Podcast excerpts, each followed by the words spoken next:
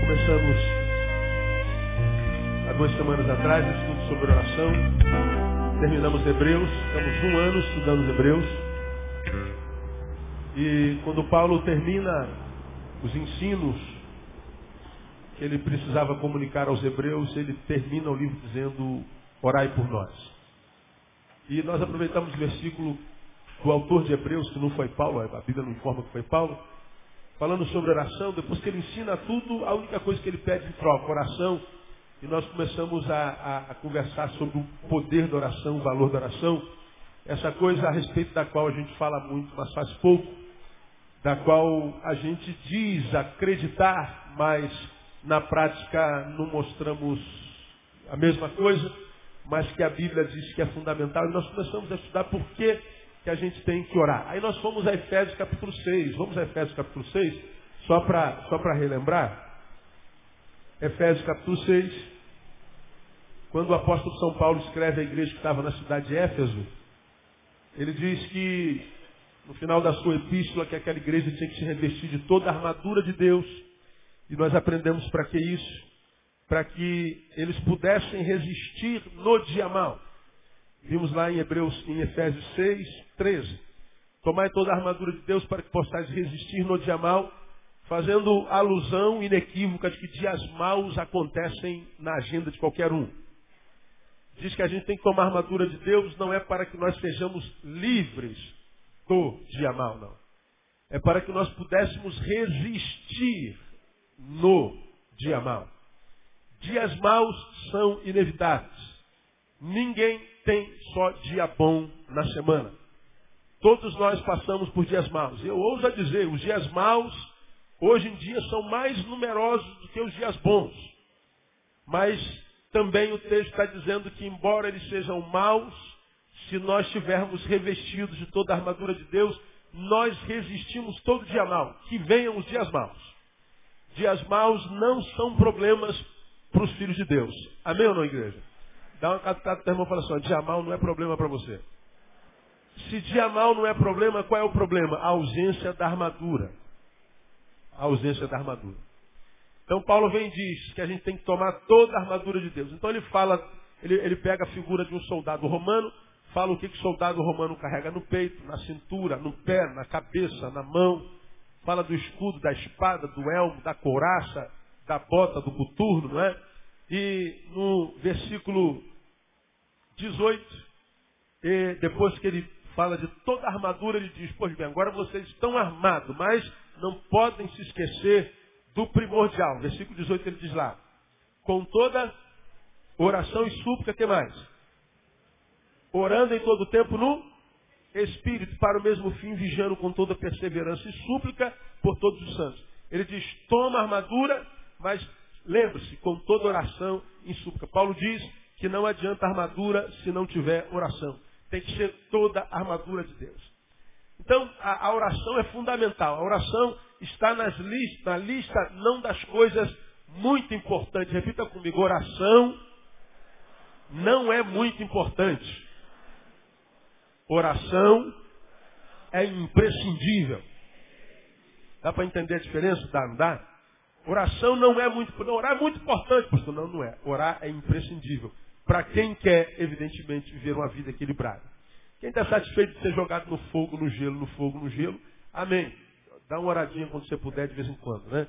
Mas quem está querendo viver uma vida equilibrada, a despeito dos dias maus, oração faz parte das coisas imprescindíveis e não das coisas muito importantes. Quem acha que oração é muito importante, vai ralar mais do que quem acha que oração é imprescindível.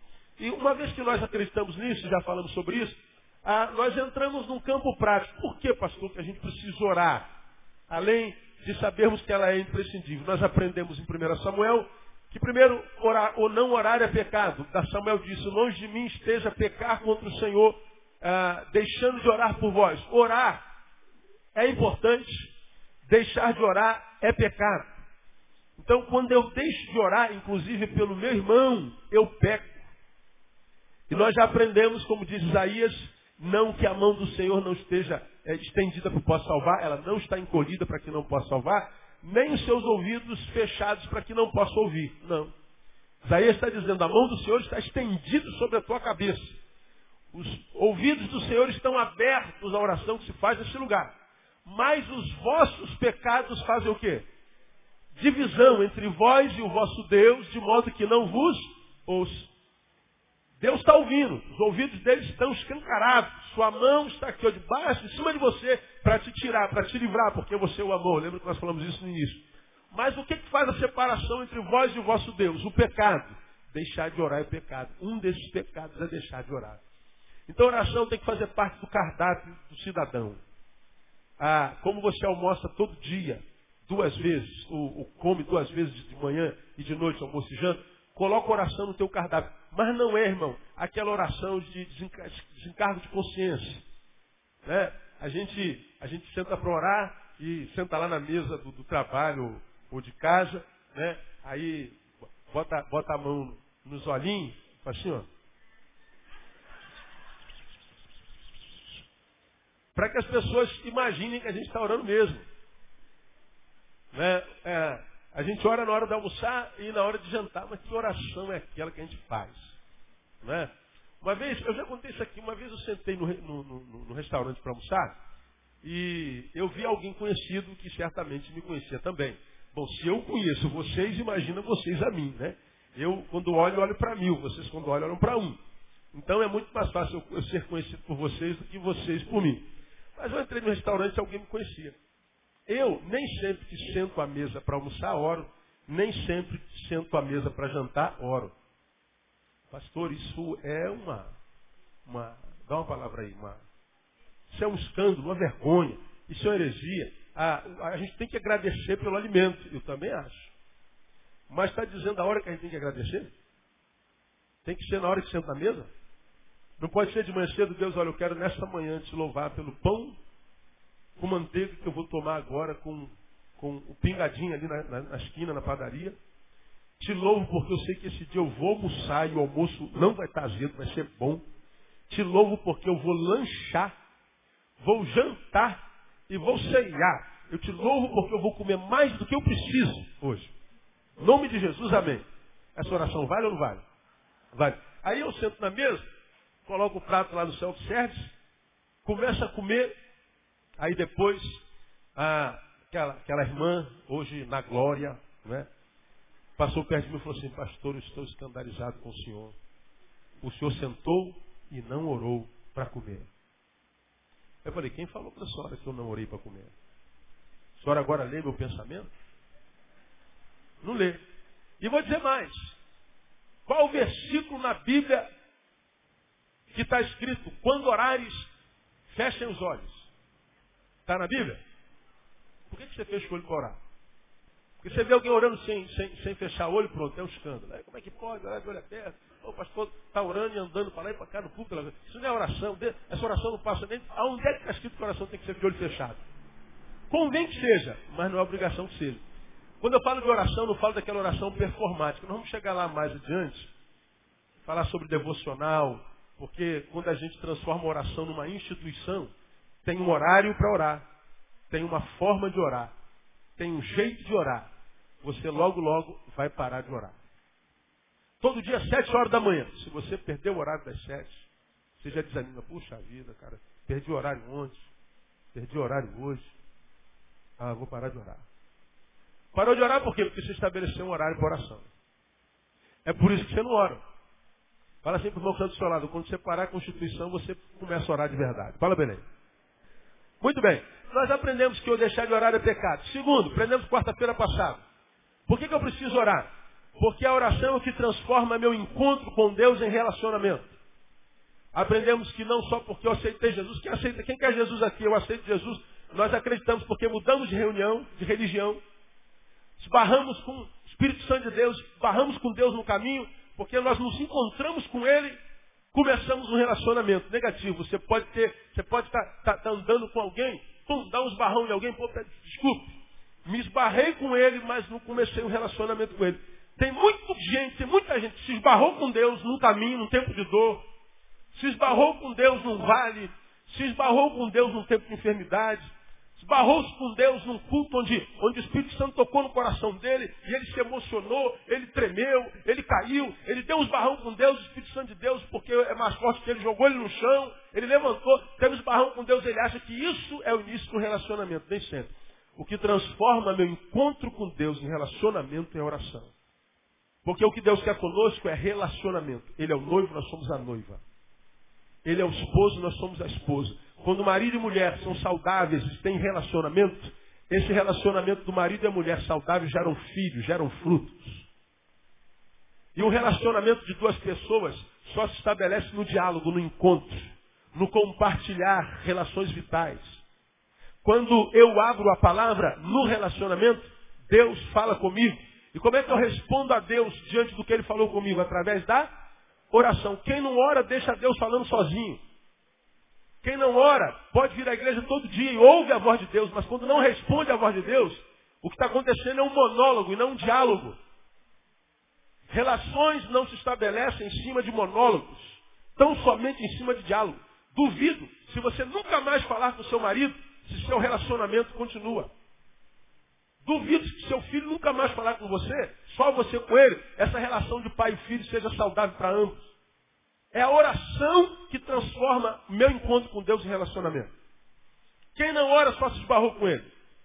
Hoje, eu quero, eu quero caminhar com você com, com mais uma, uma motivação pela qual eu devo orar ao Senhor. Deixar de orar é pecado, orar é o que transforma minha relação com Deus. E o terceiro, está aí em Efésios capítulo 6, versículo 11.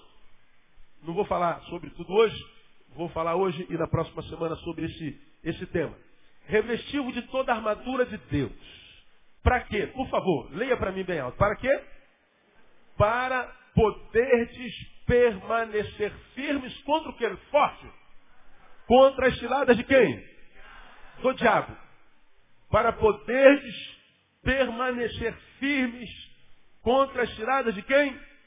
Do diabo. Pois bem, Passa um pouquinho aos folhas da tua página do Novo Testamento, vamos a 1 João capítulo 5. 1 Pedro, capítulo 5.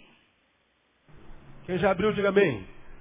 Versículo 8. 1 Pedro, capítulo 5, versículo 8. Sede sóbrios, vigiai. O vosso adversário quem? O diabo anda em derredor rugindo como leão e procurando o quê? A quem possa tragar, ao qual resistir firme na fé sabendo que os mesmos sofrimentos estão se cumprindo entre os vossos irmãos, aonde? No mundo. Esse texto está dizendo que o diabo anda rodando como leão e rugindo, buscando a quem possa o quê? Tragar. E isso ele tem feito em todos os irmãos aonde? No mundo inteiro. No mundo inteiro. Lá em Jó, aquela reunião que houve lá, diante de Deus e todas as criaturas de Deus estiveram lá, diz também que Satanás estava lá e Deus perguntou, Satanás de onde vem? O que, que Satanás disse? Eu venho de rodear a terra e fazer o quê? Passear por ela. Lembra que eu preguei sobre isso aqui? A terra é o playground do diabo. É aqui que ele relaxa. Eu estava passeando pela terra. Estava brincando. Quem sabe com as suas criaturas. A Bíblia diz que o mundo jaz em quem? No maligno. Passa um pouquinho mais a tua Bíblia, vamos a Apocalipse capítulo 12. Apocalipse 12, 12. Já abriu? Sim ou não? 12, 12. Pelo que alegrai-vos, ó céus, e vós que neles habitais. Mas ai da terra e do mar. Por quê? Porque o diabo desceu a vós com grande ira, sabendo que pouco tempo lhe resta. Quem desceu até nós com grande ira? O diabo. Por que, que eu preciso orar? Porque existe um diabo. E porque o diabo é vivo e poderoso. Agora, com toda sinceridade, é fácil digerir a realidade da existência do diabo num tempo pós-moderno como o nosso? Eu não consigo digerir a existência do diabo facilmente, mas digiro. Ah, o diabo. O diabo existe, pastor? Será que o diabo existe mesmo? Hoje, falar em diabo é quase cômico. Quase cômico. Porque a nossa mente é, secularizada quase que interpõe-se a nossa fé no maligno. Hoje a gente não tem muita dificuldade de crer em Deus, alguns têm. A gente não tem dificuldade, mesmo que não seja crente, de ver um, um amigo que morreu, um parente que morreu, e mesmo sem ter fé é, é, é, é, na palavra, ou sei lá, em alguma coisa, eu acredito em Deus. Todo caminho leva a Deus, como se Deus fosse um bar da esquina. Mesmo que a gente tenha uma fé certa é, é, no, Deus, uma fé errada no Deus certo, Deus existe. Aí a gente pode não acreditar em nada, mas a gente vê um corpo lá estendido no chão e a gente diz, este passou desta para melhor. E fulano passou desta para melhor. Ora, onde é o melhor? É o céu. Olha, fulano passou para o andar de cima. Onde é o andar de cima?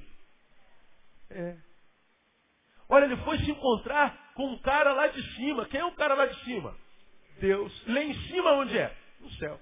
Agora, no céu a gente tende a acreditar. No inferno é mais complicado.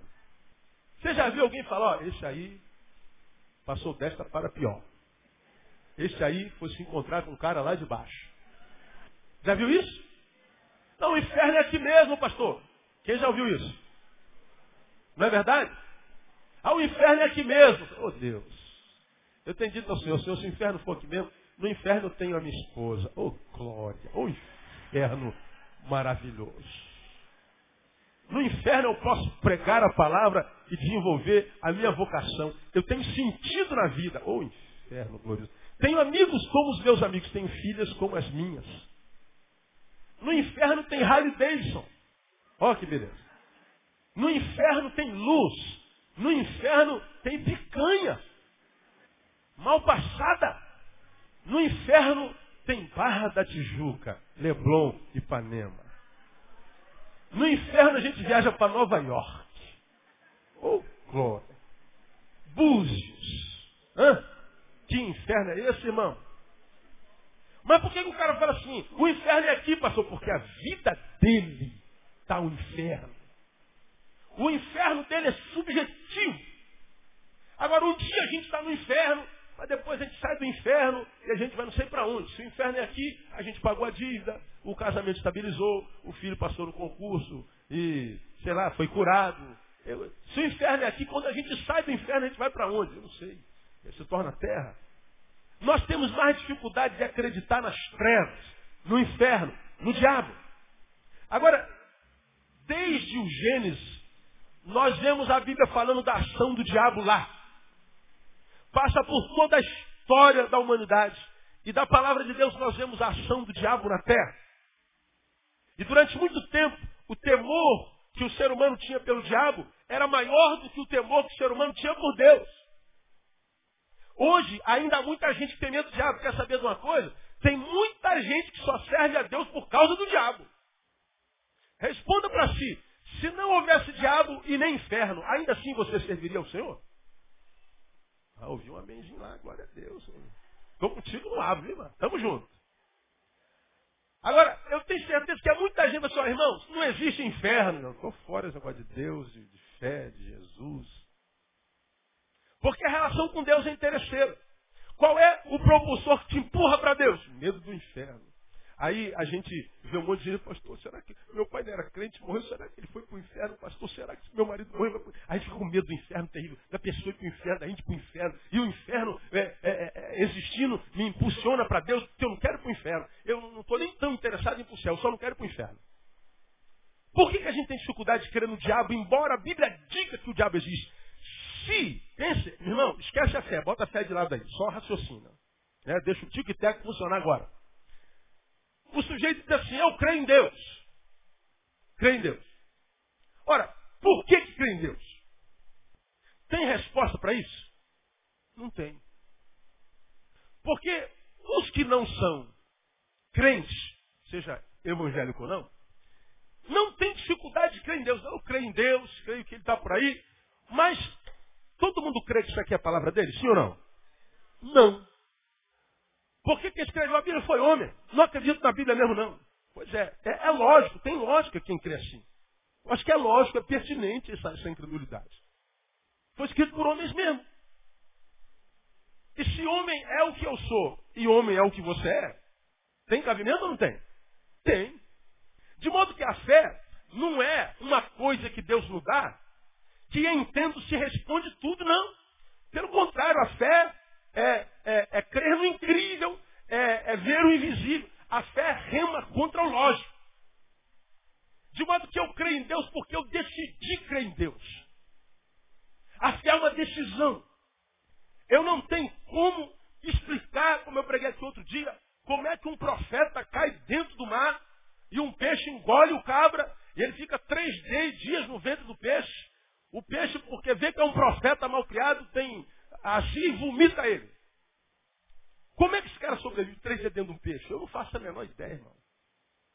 Agora, como eu falei para você, porque eu resolvi crer, Deus me deu a graça de que a Bíblia diz que a fé é um dom de Deus. Se você crê, crê porque Deus quis que você crisse ou cresce.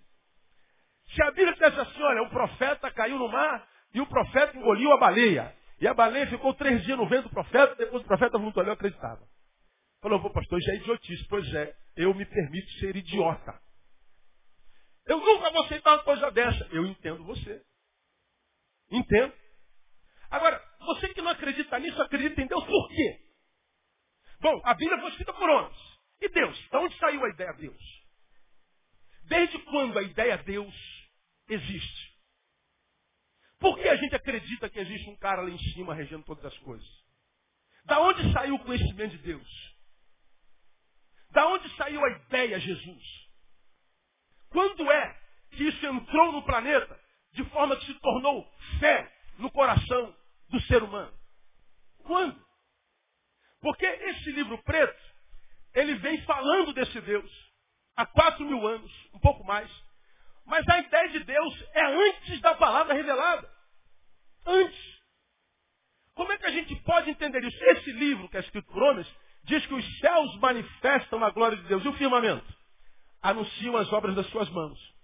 Dizendo que a criação revela um Deus. Uma criação inteligente revela um ser inteligente que o criou. Uma coisa que não é inteligente não pode gerar uma coisa inteligente. Uma coisa que não raciocina não pode gerar uma coisa que raciocina. O nada não pode gerar o tudo. Mesmo que nós sejamos cientistas e optamos pelo ateísmo, porque o ateísmo também é uma opção, a crença também é. Pastor, eu creio na evolução, eu acredito no Big Bang. Legal, tem sentido, eu também creio na evolução das espécies. Agora, se houve um boom, o que que explodiu? Alguma coisa explodiu, explodiu? Dessa explosão, todas as coisas se formaram. Agora, o que que explodiu? E se explodiu, quem criou essa coisa que explodiu?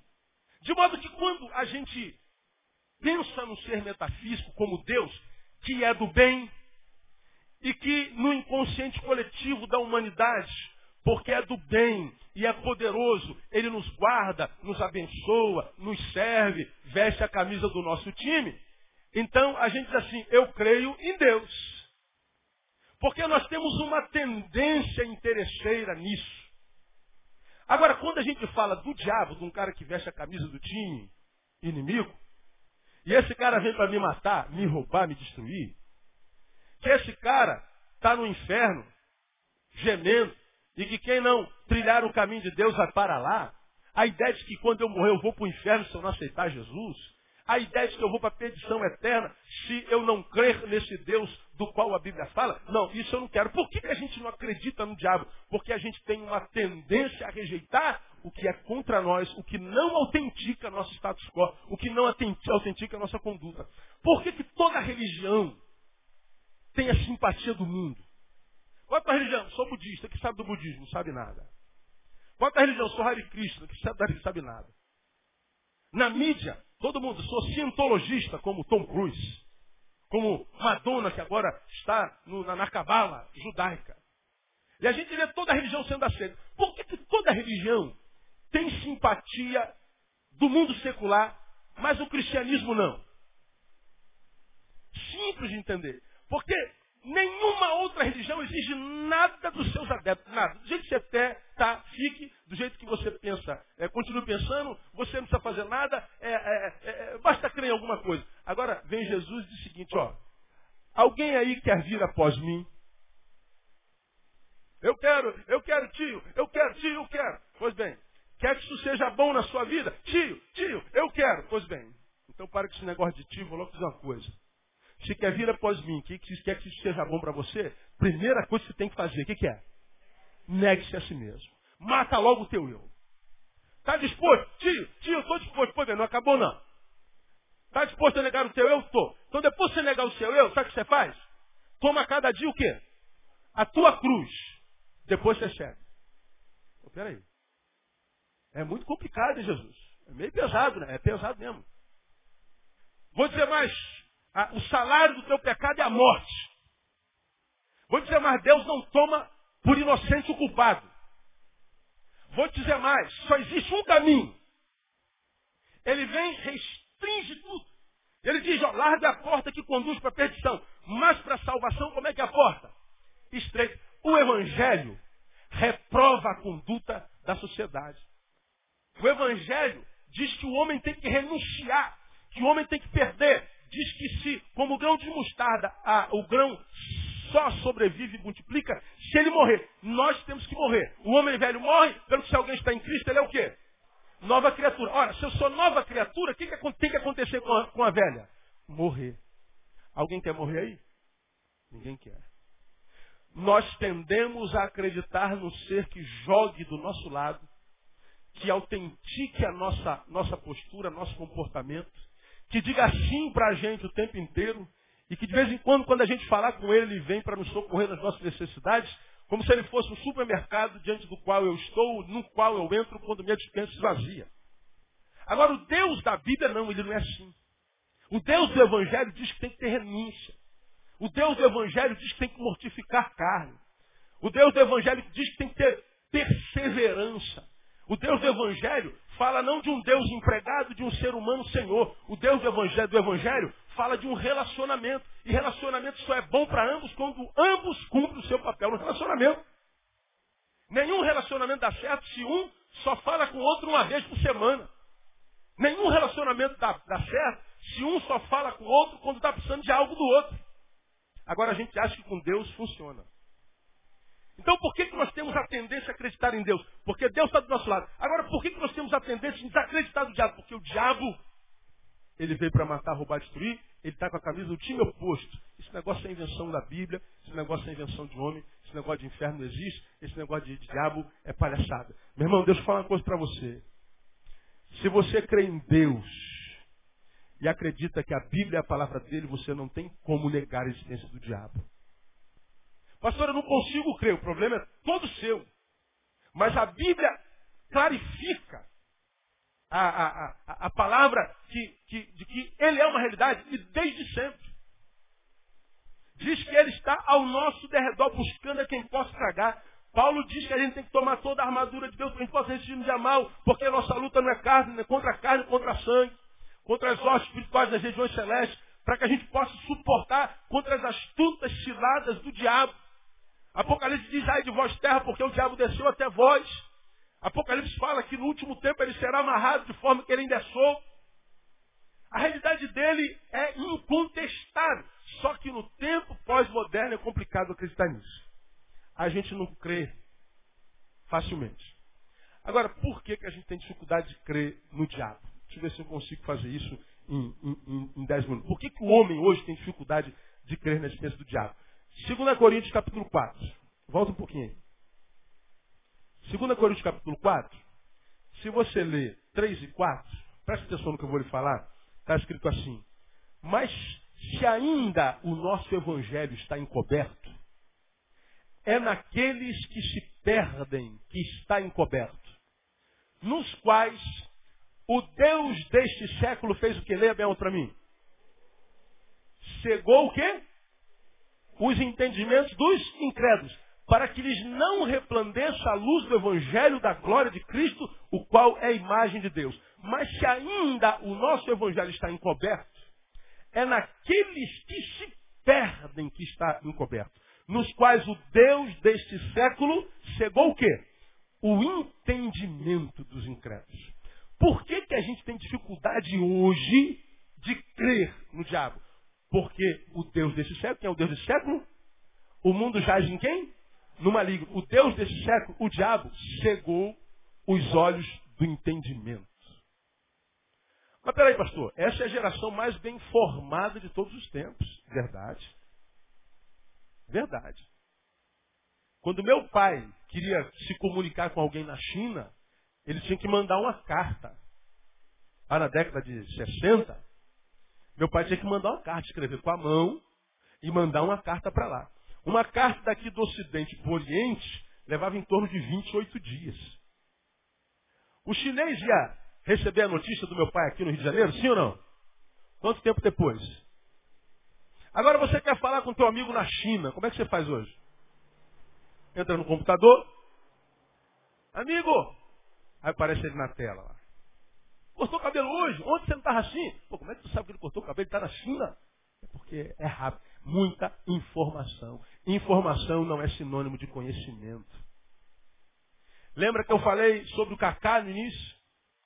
A gente sabe que ele é branco, que ele é alto, que ele joga no Real Madrid, que ele ganha bem, que ele é casado, que ele é crente.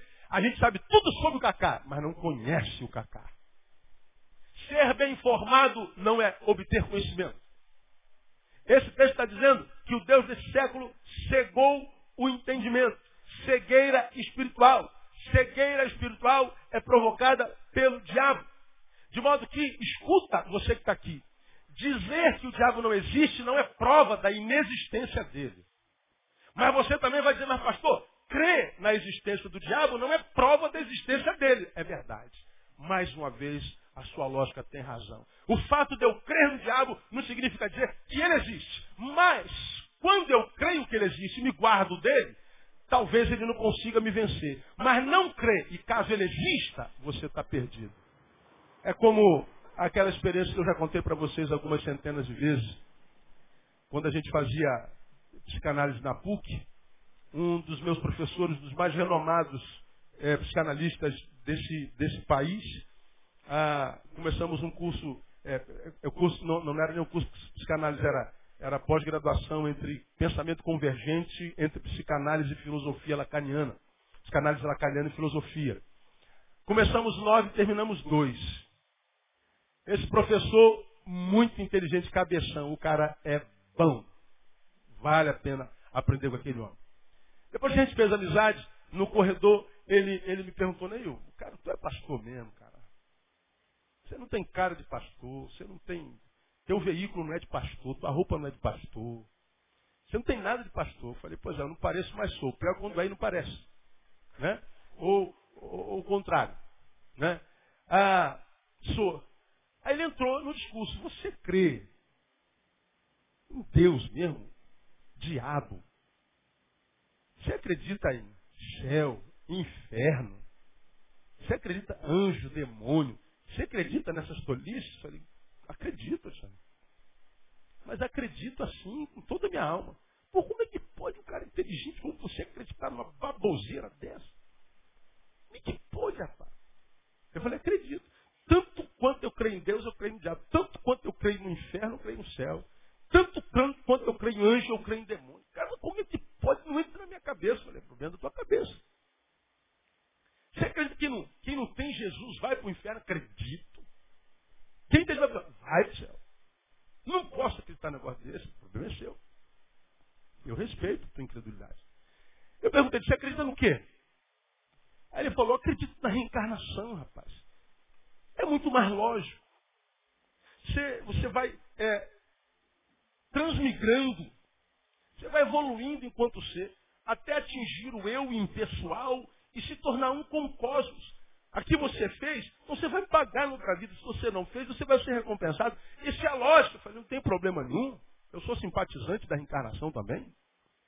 Ah, agora estamos começando a falar a mesma língua. Não, peraí, filho, não é bem assim não.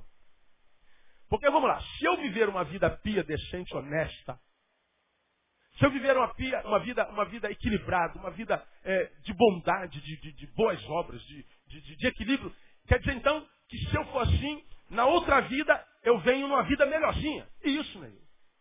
E se eu fizer só asneira, aí na outra vida você pode reencarnar num jumento.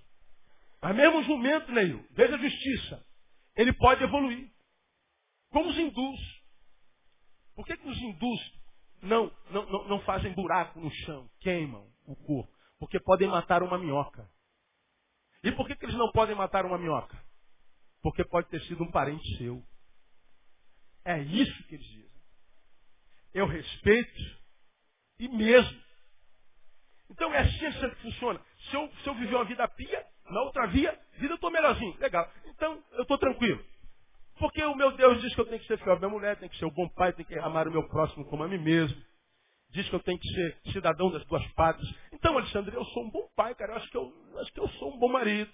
Eu sou um camarada que eu abençoo gente pra caramba. Se eu for botar no papel quantas famílias eu já ajudei a, a restituir, quantas pessoas já ajudei a curar, quanta gente aconselhei, quanto da minha vida eu gasto no, no, no serviço ao próximo, Alexandre. Na outra vida eu tô feito, meu amigo. Pelo amor de Deus, você é presidente dos Estados Unidos, pelo menos, ou um senadorzinho dos Estados Unidos, alguma coisa assim, com o salário deles, tal. Porque eu estou tranquilo, porque a minha vida é pia. Então eu estou tranquilo. Ah, agora, Alexandre, vamos supor, uma suposição, toda a tese traz consigo uma antítese, e quem sabe a gente chega na síntese, né? Se a reencarnação é realidade, eu estou tranquilo. Agora, vamos supor que a reencarnação não exista, e esse negócio de céu e inferno exista de verdade, e que só Jesus seja o caminho, e que em nenhum outro haja salvação, senão só por ele mesmo. E esse carpinteiro lá de Nazaré, que disse, eu sou o caminho, eu sou a verdade, eu sou a vida. Esse carpinteiro lá de Nazaré que dividiu a história, vai, vai, vai, vai que esse cara não é louco, esse cara está falando a verdade. Se Jesus for o único caminho para Deus, para onde você vai quando você morrer? Ah, não, vamos parar com essa conversa, com esse negócio aqui não está. Aí eu falei para Alexandre, mesmo que Jesus não tivesse existido, vale a pena crer nele. Porque, porque nós cremos nele, se a vida é reencarnacionista, nós estamos bem abertos. Meu irmão, você vai vir melhor na outra vida no nome de Jesus. Agora, nós cremos nisso. Agora, quando a gente vai falar das trevas, quando a gente vai falar da luz, quando a gente vai falar do espiritual, esse homem que é extremamente inteligente não consegue traduzir ou transferir a sabedoria humana para a sabedoria espiritual. Quando é para entrar no mundo dos espíritos, a sabedoria cega. Peça para ele falar de, de astronomia, peça para falar de neurociência, peça para falar de, de, de, o que você quiser. Agora, quando é para entrar nas coisas espirituais, diz o texto, o entendimento é cegado. É mais ou menos o que diz, para a gente terminar, 1 Coríntios capítulo 2. Volta um pouquinho lá. Volta um pouquinho lá nos quais o Deus desse século cegou o entendimento. Agora você vai entender melhor o que eu estou querendo te falar. 1 Coríntios capítulo 2. 1 Coríntios capítulo 2, vamos ao versículo 12. Veja o que, que Paulo diz aí. Ora, 1 Coríntios 2, 12. Ora, nós não temos recebido o Espírito de onde? Liga para mim.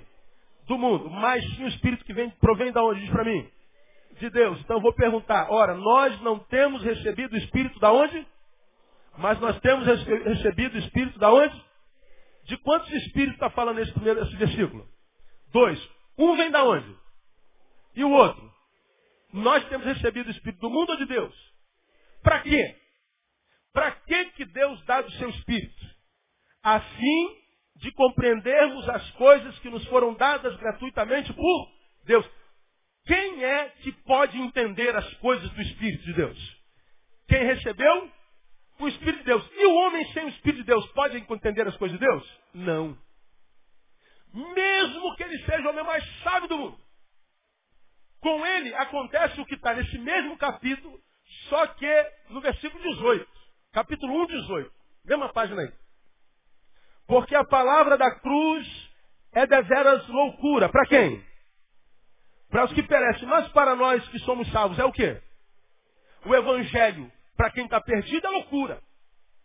Tu acredita mesmo no negócio de céu, de inferno?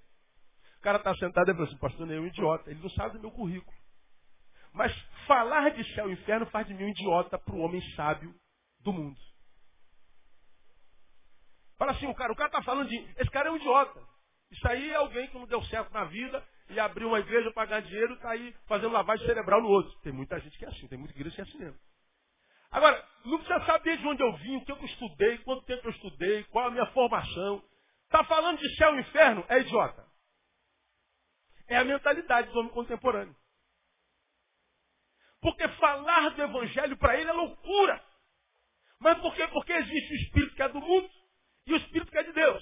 Por que, que Deus deu o seu espírito? Para que a gente entenda as coisas de Deus. Aí, no capítulo 2 ainda, nós vamos lá no versículo 14. Olha o que, que diz lá. Ora, o homem natural, o quê? Não aceita as coisas do Espírito de Deus, porque para eles são loucura. E não pode entendê-las. Por quê? elas se discernem espiritualmente. Não adianta tentar explicar para quem não tem o Espírito as coisas do Espírito, porque ele não vai entender. Agora o versículo seguinte diz, mas o homem espiritual discerne bem tudo, enquanto ele por ninguém é discernido. De modo que, por que, que é difícil acreditar no diabo hoje? Porque o Deus deste século cegou o entendimento, cegueira espiritual. Entendimento espiritual cegado. É faca, mas não está molada, não serve para nada. Ele consegue entender os átomos, ele consegue entender o, o, o, mundo que é invisível, mas é microscópico. Não dá para ver com os olhos humanos, mas com o microscópio dá. Mas o mundo espiritual ele não consegue penetrar. Está acima da capacidade dele, porque o Deus do século chegou o entendimento dele. E até falar nisso é loucura. É idiotice. Por isso não é simples acreditar no diabo. Por isso não é simples acreditar é, é, é, é esse negócio de inferno. Porque soa idiota para o homem contemporâneo. Agora, irmãos, nós que somos da fé, nós que recebemos de Deus a graça de poder estudar no secular, quantos doutores nós temos na nossa igreja, quantos pós-doutores nós temos aqui. Gente que de repente não é doutor em nada, mas não é retardado, penso, você é ensinado a pensar aqui. Vive no mundo que rejeita as coisas de Deus. Quanto mais longe de Deus, mais é, é, perto do diabo é o mundo, e a gente vê que o mundo está excluindo Deus de tudo, de tudo, de tudo. Veja no que o mundo está se transformando com ligeireza.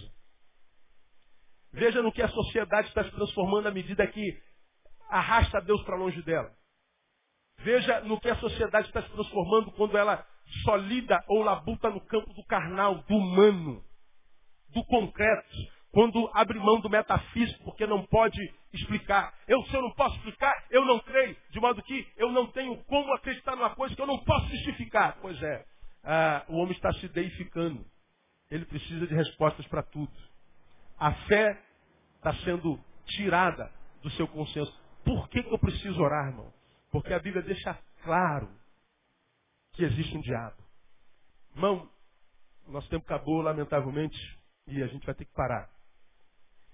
Eu quando abro o jornal, quando ligo a televisão, quando eu olho pela janela, quando eu vejo não só o que um homem faz com o outro, quando eu vejo um pai estrupando, estrupando seu bebê, quando eu vejo um jovem espancando a sua avó, quando eu vejo um pai jogando o filho pela janela, quando eu vejo essa barbárie que a gente está vendo acontecer, e que não acontecia bem pouco tempo atrás, todos nós ficamos perguntando por quê. Por quê? Algumas coisas bárbaras que a gente não sabe explicar. E a gente acha que tudo é respostas biológicas. Leva um endemoniado no psiquiatra, ele vai jogar remédio, barbitúrico nele lá. Ele não precisa nem estar tá endemoniado. Entrou num gabinete psiquiátrico remédio em você. Não olha para tua cara hoje. Olha para teu bolso. Porque a gente não pode explicar o que os nossos olhos não veem, a gente limita tudo ao campo do material. E no campo do material nós estamos perdendo o controle geral. Quando eu ouço na TV hoje, policial em Botafogo na cabine foi assaltado. Policial foi assaltado, policial civil dentro da viatura foi assaltado em, em Vigário Geral. Eu falei, meu Deus, essa, essa, essa barbárie de um homem estuprar uma mulher e arrancar os pedaços da sua perna, jogar dentro da bolsa e botar na rodoviária. De um pai e uma mãe matarem e esquartejarem seus dois filhos. A gente fala assim, você acha que essas são atitudes estritamente humanas? esse desejo de morte que de vez em quando passa na tua boca, esse vazio que parece tamanho do planeta, que invade teu ser de vez em quando, essa ausência de vontade de viver que assola a humanidade, que faz a gente viver essa epidemia de suicídio, essa ganância pela aparência, por ser bonito, por ser gostosa, por ser aceito. Essa, essa doença que a gente tem com a estética de querer ser aceito, aceito, aceito, aceito. Se não for aceito, entra em pânico. Você acha que tudo é só humano? Você acha que não tem nada que transcenda a nossa capacidade de discernir? Se a gente sabe tudo, por que, que a gente não resolve tudo então? Por que, que não está tudo resolvido? Se nós, seres humanos, conhecemos tudo, por que, que os problemas e as dores prevalecem? Por que, que não acaba com isso tudo de uma vez?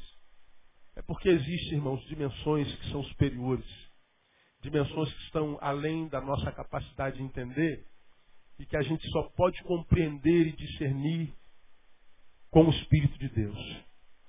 Porque se não for pelo Espírito de Deus, vai continuar parecendo loucura. Loucura. E a Bíblia diz que ou a gente tem coragem de ser louco, ou a gente enlouquece. Quem tem entendimento, entenda.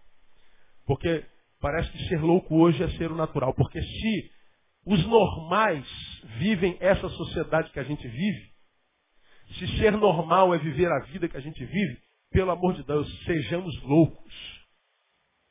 Porque parece loucura para os que perecem, mas para os que são salvos é poder de Deus. Por que, que a gente precisa orar? Por que, que a gente precisa ter contato com Deus? Por que, que a gente precisa caminhar no, no, no metafísico, no espiritual, no mundo dos espíritos? Porque só lá a gente encontra paz para o nosso mundo subjetivo, que a gente também não vê, não enxerga, não pega. Agora, enquanto a gente achar que a gente só precisa de sapato, de roupa, de arroz e feijão, de comida bacana, que a gente precisa de roupa bacana, de estar magrinho, de cabelinho penteadinho, ou quem sabe oriçadinho de gel na cabeça, né? ter um olerite bem gordo. Ainda assim a gente vai ter a gordura do olerite, mas a pobreza da alma. E a gente vai ver porque somos pobres, muitas vezes tão pobres que tudo que a gente tem é dinheiro, nada mais. Nada mais. Nada, nada mais, nada mais. E a gente vê a sociedade como é que a gente está. Precisamos orar. Porque deixar de orar é pecado. Segundo, porque transforma a nossa relação, o nosso encontro com Deus em relacionamento. Terceiro, porque existe um diabo. E nós aprendemos por que é difícil acreditar no diabo hoje. Porque o Deus desse século cegou o nosso entendimento. Temos sabedoria para tudo, menos para as coisas espirituais. E muitas vezes nós que somos espirituais ficamos preocupados com a opinião deles que não são espirituais. Quando eles que deviam buscar nosso conselho, nossa opinião, muitos de vocês é que buscam o conselho deles, que são só um pedaço de carne andante. Uma holografia, um holograma de infelicidade. E a gente tem a palavra de Deus, o Espírito Santo de Deus, que é o nosso penhor, a gente abre mão disso para viver uma vida de aparência. Meu irmão, o diabo anda ao teu redor, querendo te tragar. E você sabe o que é tragar, né? Você que fuma, é escravo desse cigarro, sabe muito bem o que é tragar. Você pega um cigarro que deve ter uns 10 centímetros, você o acende e põe na boca. E você dá um trago. À medida que você dá um trago, o que, que acontece com esse cigarro? Vira pó ele vai desconstruindo. O diabo anda ao vosso derredor querendo te tragar, te desconstruir, te transformar num, numa guimba, te transformar em algo que parece, mas que não é. Ele vai destruindo bem devagarinho, trago por trago.